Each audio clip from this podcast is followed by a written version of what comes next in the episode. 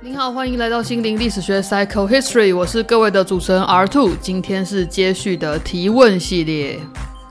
让我们来稍微回顾一下好了。上一集呢，我们从理性与感性的对立开始，就是这个千古难题呢，我已经想了很久了。然后呢，我们找了一本超棒的书。那上一集的最后呢，是 N 在我们发现了一个很确切的结论，就是其实没有普世的情绪，这这是一个迷思，真的没有标准的普世的 universal 的情绪 emotion 跟标准普世的表情 expressions。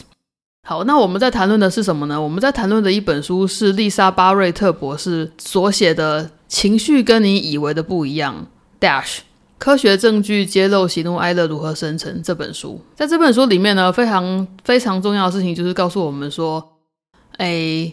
情绪是建构出来的，也就是说，情绪是被制造生成的，它并不是被触发的。也就是说，情绪跟我们所谓的认知还有知觉这两个概念是没有区别的。那当然，这是神经建构论跟情绪建构论嘛。那什么是建构呢？就是说，上一章我们有讲到。建构除了是大脑的神经元各式各样的连接，其实经验也是它建构的一种因子。所以说，宏观来说，大脑的结构是先天就生出来的。但是这些微观的串联呢，它并不是先天形成的，它是后天经过我们过去的经验去帮助我们来判断未来的经验和直觉。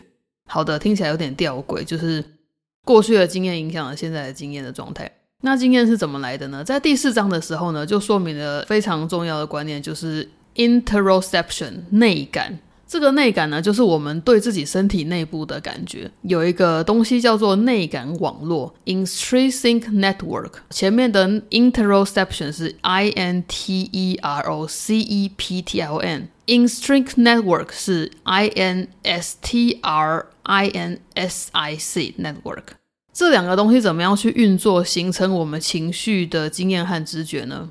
我们可以这样想象哈，就是说内在的网络它很像一支球队，随时都有先发球员在场上，然后旁边有超多板凳球员在那里维持着。那如果遇到不同的任务呢，这些球员就会冲出去去填补他需要的位置。那大脑是怎么样建构我们所经验的这个世界呢？其实大脑一直在预测 （predict） 预测。我们所谓的概念呢，其实都是预测。预测它不只去预期我们从外在所得到的这些输入的资讯，同时这个大脑也对这些输入的资讯做出解释和诠释。比如说，我今天在超市看到一颗小小的红红的东西，我可能会先想到苹果，而不是现在有在巡回演出的小丑，然后他的鼻子露出来。这就是 这就是一种预测。那么有效的预测呢，其实是大脑持续调整的一个过程，然后它会累积我们对世界的所谓的正确的认识。然而，预测一定会有失误嘛？所以预测失误就是出乎意料的发展。比如说，有一些奇幻恐怖小说，他很喜欢利用你熟悉的故事开头，然后配上很奇葩的发展。像是如果他说：“从前从前，遥远的王国有座城堡，国王王后都不在，只有一具每天流血的僵尸公主坐在王座上。”你就会嗯，脑袋有点叮叮叮叮，好，你就会被所谓的流血啊、僵尸啊、公主啊。这几个字给诱发，因为那好像跟你所习惯的从前从前的故事有那么一点不一样。其实大脑的一生就是一直在很灵活的改变它的预测，来预测什么呢？不是对于刚刚这个故事会有什么想法跟感受，是大脑一直在改变它的预测，来测量它我们的身体需要多少能量，让我们好好的一直活下去。好，所以呢，这个内在网络呢是参与这个预测的一个选手。那所有的预测呢，就形成了构成情绪的原料。原料嘛，就是很像所谓的蛋跟面粉，你可以把它拿来做成鸡蛋糕，你也可以把它做成松饼等等哈。就是这些预测，就是我们的蛋和面。那我们每天经验的那些感受，那些 feeling 是到底是什么呢？在这本书里面呢，很科学的说法叫做 affect，a f f e c t，affect，它不是 affect，e f f e c t 那个字哦。Affect 呢，在中文里面翻得很简单、很普通，叫做情感。这些 affect 情感，它不是情绪。无论我们现在感觉到平静的情感，还是激动的情感，其实呢，它都还没有形成情绪。它只是一种起伏，有高低起伏的一种东东。那这个东东是什么呢？这个其实就是我们整个身体预算全部加起来或减起来的简单的一个 total。所谓的 affect 是我们身体预算的 total 的概念。所以如果说我现在身体预算透支的，我觉得身心很不平衡，affect 这个情感它是不会做事情的。做事情的是我们的大脑。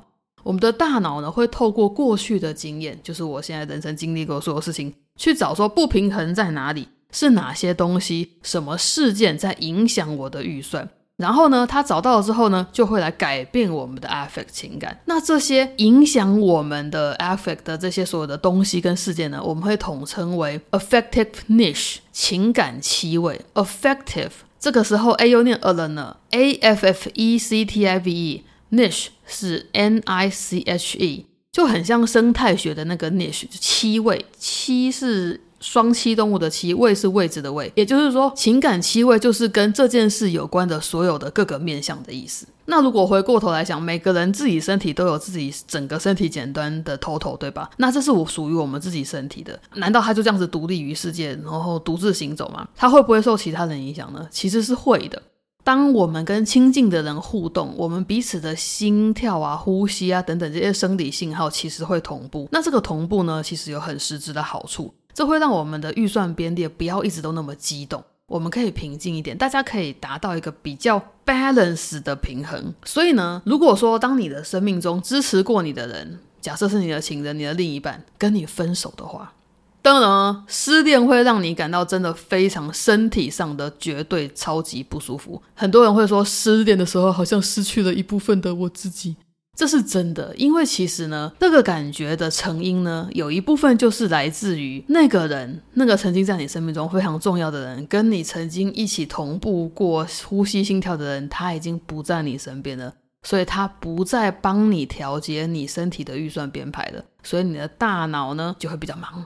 那你当然就会觉得比较心烦意乱。那么，另外再想过来，如果说我们会被影响的话，那我们自己内在的感觉有没有可能误导我们自己呢？这些 affect 有没有可能误导我们自己？其实是有的。我们举个例子好了，假设你犯了罪，然后你需要假释，那最好呢，请你的律师。拜托，把你的听证会放在吃饱饭之后，因为以色列研究发现，比如说在二零一一年有做了呃很彻底的研究，他们发现呢，只要是中午前的那场听证会，法官通常比较常拒绝给予囚犯假释。为什么？Why？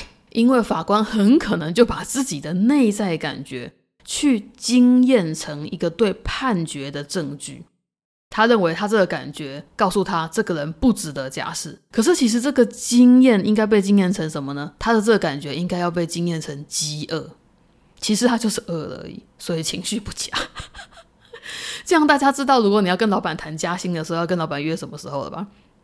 关于这点，就是那么直白的饥饿会影响情绪这件事情，而且他很有时候很难被察觉的这件事情呢，我还蛮惊讶的。就是说，我的小朋友呢，他才五岁，但他其实知道这个秘密。有一天，他自己跟我说他的观察，他说：“你常常看起来很生气，可是你没有生气，你是肚子饿。”然后我听到时候超惊讶的，就是。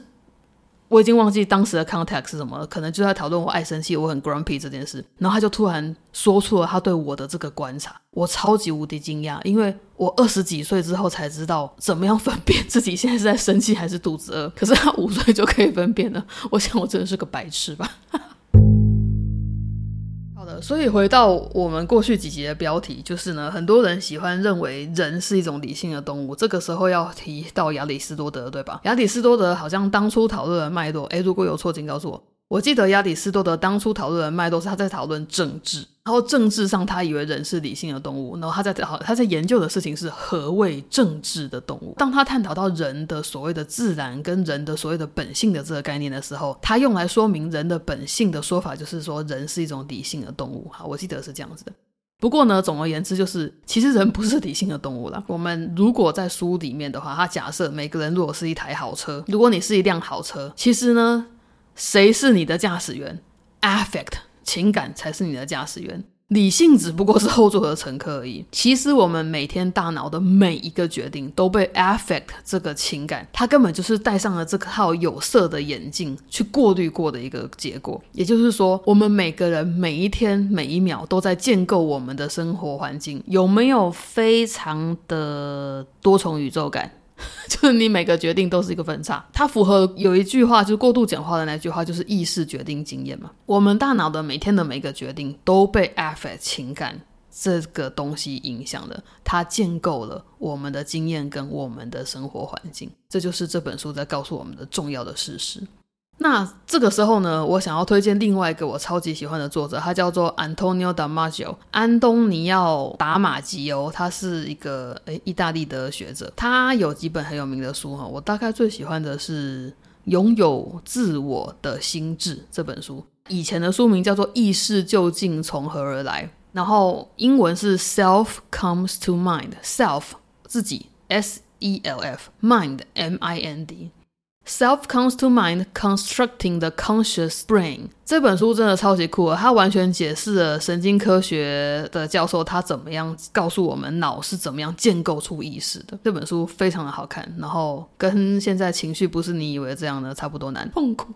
那么另外呢，这个作者呢，他在比较早期的时候有写过一本蛮美的书，叫做《笛卡尔的错误：情绪推理和人脑》。这个笛卡尔的错误呢，那个错误是 error 那个字，e r r o r。那本书里面呢，有一句很美丽的话，在现在我们读的这本书里面被引用了。他说：“心智需要 affect 热情，才有智慧。”我那个时候读到这这句话的时候，其实一时之间是没有办法很懂的。不过在读完巴瑞特博士的这几章之后呢，我现在非常清楚的知道大马吉欧博士他在说什么。那当然，这个想法呢，跟休谟 d a m i Hume 等人是同一派的思想了。我小时候读完 Hume 呢，绝对没有想过这个人会纠缠我一辈子。不过 我被纠缠的蛮开心的，因为呢，其实我的硕士论文也有提到休谟跟达马吉欧教授。好的，第四章呢，其实就是这样，我把它极度的简化的结果呢，就是我们刚刚花的十几分钟讲的内容。那么接下来我可以预告一下，第五章会说明了几个概念。首先呢，至理名言就是回到这句话：情绪是关于世界的建构。也就是说，我们以为的情绪是对世界的反应，这个想法呢，我们可以丢掉了。情绪是关于世界的建构，我们所经验到世界的模样呢，大脑会利用概念。这个东西去赋予所有的感觉意义，而概念是怎么来的呢？在第五章有一个等式，概念来自于我们大脑统计出来的目标符合性，还有我们加上人类的特殊功能——话语还有字词，这两个东西加起来呢，就会形成非常有力的概念。好的，为了理性与感性的千古难题呢，我非常努力的读这本书，情绪跟你以为的不一样。那我读完是真的很有收获，不过因为它里面真的太复杂了，所以我觉得这本书我就拆细一点，慢慢跟大家讲好了。因为一次听其实也很难是很难吸收了。那这本书真的有非常多名人推荐哦，比如说未尽之夜，哎，我们之前也有介绍过这本书，第几集呢？心灵历史学的第三集《英万弄北耍》那那一集里面呢，有提到未尽之夜这本书，作者是安玛丽史劳特。他说呢，他读完《情绪跟你以为不一样》这本书之后，他开始用全新的眼光看待情绪。没有错，我也是。也就是说，巴瑞特博士呢，为他开启了一个崭新的天地。那因为 Slaughter 他的工作就是要去制定政策嘛，所以他其实发现了一个不同的角度，可以去对抗性别刻板印象，或者是呃种族的刻板印象，来制定更好的政策。那另外呢，还有一个重量级的作者也非常推荐，就是贝离清源。Far from the Tree，还有正午恶魔 The Noonday Demon 的作者安德鲁所罗门，他也非常推这本书。安德鲁所罗门的刚刚这两本书呢，我是有考虑要导读的。不过大家会发现，我以上提到的这些书呢，全部都超过，全部都超过三百五十页。或许这会是这个频道的特色吧，就是我们不导读很简单的书这样子。到底，到底，到底为什么叫虐待自己呢？好的。我想是回到一个我做这个频道的初衷吧。我当时就是很想要有一个频道能够跟我说这本书到底值不值得我花时间读，因为该读的书真的太多了，然后很多书又那么的复杂，那么的厚，我没有那么多时间，好吗？所以如果可以有人告诉我说这本书大概在讲什么，哪边是重要的，然后甚至我可以截取去抽取出我需要的章节去读，不用读完整本的话，我会非常感恩。所以，所以这就是我做心理历史学这个频道的初衷之一，这样子。好的，持续努力。今天推荐给大家的书是《情绪跟你以为的不一样》，How Emotions Are Made，作者是丽莎巴瑞特博士，译者是李明之，商周出版的，出版日期二零二零年，定价四百八十元，通常都有七九折。非常感谢各位来心理历史学这边玩，接下来我们请我的最可爱的特别来宾为各位做一个 ending，拜拜，下回见喽。谢谢大家来这边玩。如果要聊天，可以去 IG，请按下留留言，请按赞、留言、加分享、订阅频道、开启小铃铛。感恩心灵历史学，下次再见，拜拜。